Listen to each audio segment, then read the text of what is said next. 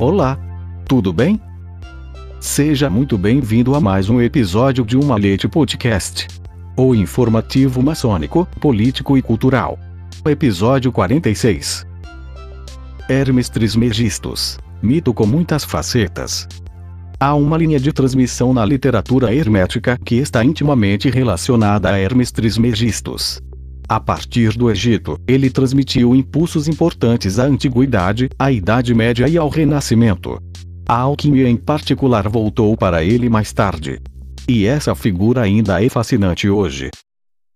Hermes Trismegistus é uma figura lendária a quem nossa cultura ocidental deve muito.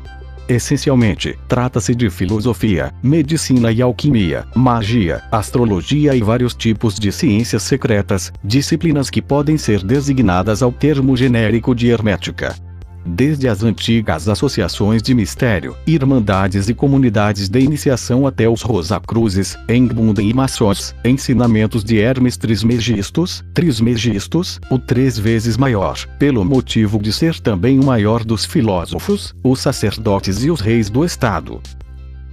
Ícones do processo de refinamento humano. Ainda hoje, Hermes é uma parte indispensável da literatura esotérica e oculta. Como mencionado, sua imagem corre como um fio vermelho por quase três milênios. Ele sofreu muitas mudanças no decorrer desse tempo. Com os romanos, o grego Hermes tornou-se Mercúrio com o cajado de Esculápio e o capacete alado, o animado mensageiro dos deuses. Na alquimia, ele é encontrado como Hermes Trismegistus em Mercurium, Mercúrio. Nos ensinamentos alquímicos, o sal, o enxofre e o mercúrio são forças decisivas no processo de mutação, ou seja, na transformação de metais básicos em nobres, na transformação de pessoas normais em iluminados espiritualmente. Na maçonaria, conhecemos o sal, o enxofre e o mercúrio como as três substâncias dadas por Deus que representam simbolicamente o processo enobrecedor do homem com a ajuda dos quatro elementos fogo, água, ar e terra. É um processo evolutivo no microcosmo. Esses símbolos também encontram sua correspondência como um macrocosmo na estrutura de nosso mundo material. Como acima, abaixo está a famosa declaração da Tábulas Maragdina. Esta é considerada a Bíblia dos alquimistas e herméticos desde a Idade Média até os tempos modernos. Origens no Egito, e ainda antes. Para ter acesso a Hermes Trismegistus, temos que nos voltar para o Antigo Egito, mais precisamente, a figura de Tot. Desde as primeiras dinastias, Tot foi o deus mais importante ao lado da tríade divina Osíris, Isis e Horus. Ele era o guardião e arauto da sabedoria egípcia e o guardião da iniciação nos mistérios egípcios. No templo de Tot estava na 12ª dinastia por volta de 1900 AC, o livro de mão dupla, uma primeira descrição da vida após a morte que poderia ser descrita como a obra hermética mais antiga. Além do sacerdócio de Amon, havia também um sacerdócio de Tot. Segundo seu deus, ela era guardiã da tradição do mistério e das iniciações correspondentes. Os sacerdotes tinham todo o conhecimento disponível na época, desde história, mistérios, magia cerimonial e alquimia até astronomia, geometria e magia até medicina, vida futura e filosofia. Apenas eleitos estritamente testados tinham permissão para se tornarem novatos e, após anos de treinamento, obter acesso a esses ensinamentos.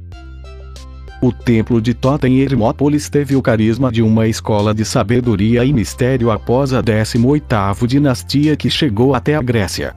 O mais famoso dos filósofos gregos encontrou acesso a esse conhecimento, incluindo Sócrates e Platão. Após a iniciação, eles foram capazes de transferir os conhecimentos adquiridos para o helenismo. Tot Hermes foi aceito no panteão helenístico, os mistérios de Eleusis teriam sido impensáveis sem os contatos espirituais com o Egito. A origem da prisca sapientia é ainda mais antiga do que no Egito. É o conhecimento que Deus revelou a Adão e Moisés. Este conhecimento antigo foi transmitido na cadeia hermética qual Hermes Trismegistus e Zoroastro, Pitágoras e Platão teriam pertencido. Segundo esse mito, Hermes Trismegistus inventou os hieróglifos para protegê-lo do acesso profano. Tot, Imhotep, Asclepios. de Aremag, o sucessor do faraó Akhenaton barra Tutankhamon, recebemos um hino a Tot. Nisso se diz que ele é Deus, o onisciente, que conhece todos os segredos, que vê através da natureza dos homens e dos deuses e relata tudo o que acontece a Ra. Além de Tot, que havia sido elevado a Deus no Egito, Imhotep, o escriba e construtor, encontrou-se já em 2650 AC. AC como a personificação dos ensinamentos da sabedoria. Entrada na mitologia grega e egípcia.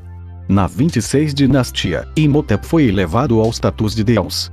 Imhotep Asclepios tornou-se o deus da cura, seu símbolo era o cajado de Asclépio.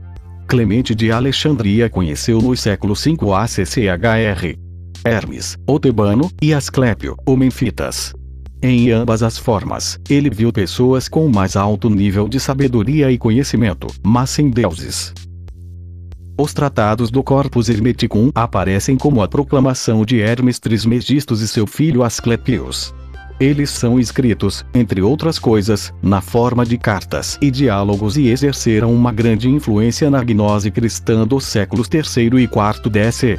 Além do Corpus Hermeticum, são atribuídas a Hermes as seguintes obras: o Kybalion, os 17 livros de Hermes Trismegistus e a Tábulas Maragdina.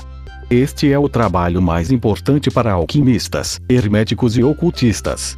Os textos documentam o conhecimento místico filosófico antigo e atemporal até os tempos modernos.